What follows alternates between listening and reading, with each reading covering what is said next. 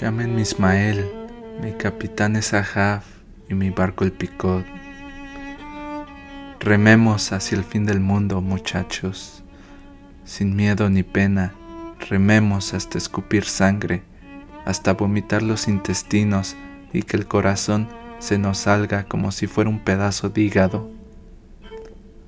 Por la noche comamos trozos de ballena asados por el viejo cocinero que lleva en su piel tatuajes de mil batallas.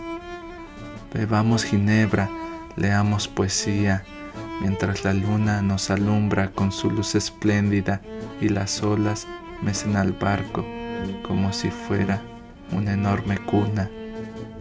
La poesía es la única droga que alimenta el alma. El capitán Ahab con su pata de palo llora en su cabina, mientras Moby Dick en el agua a carcajadas se ríe de él.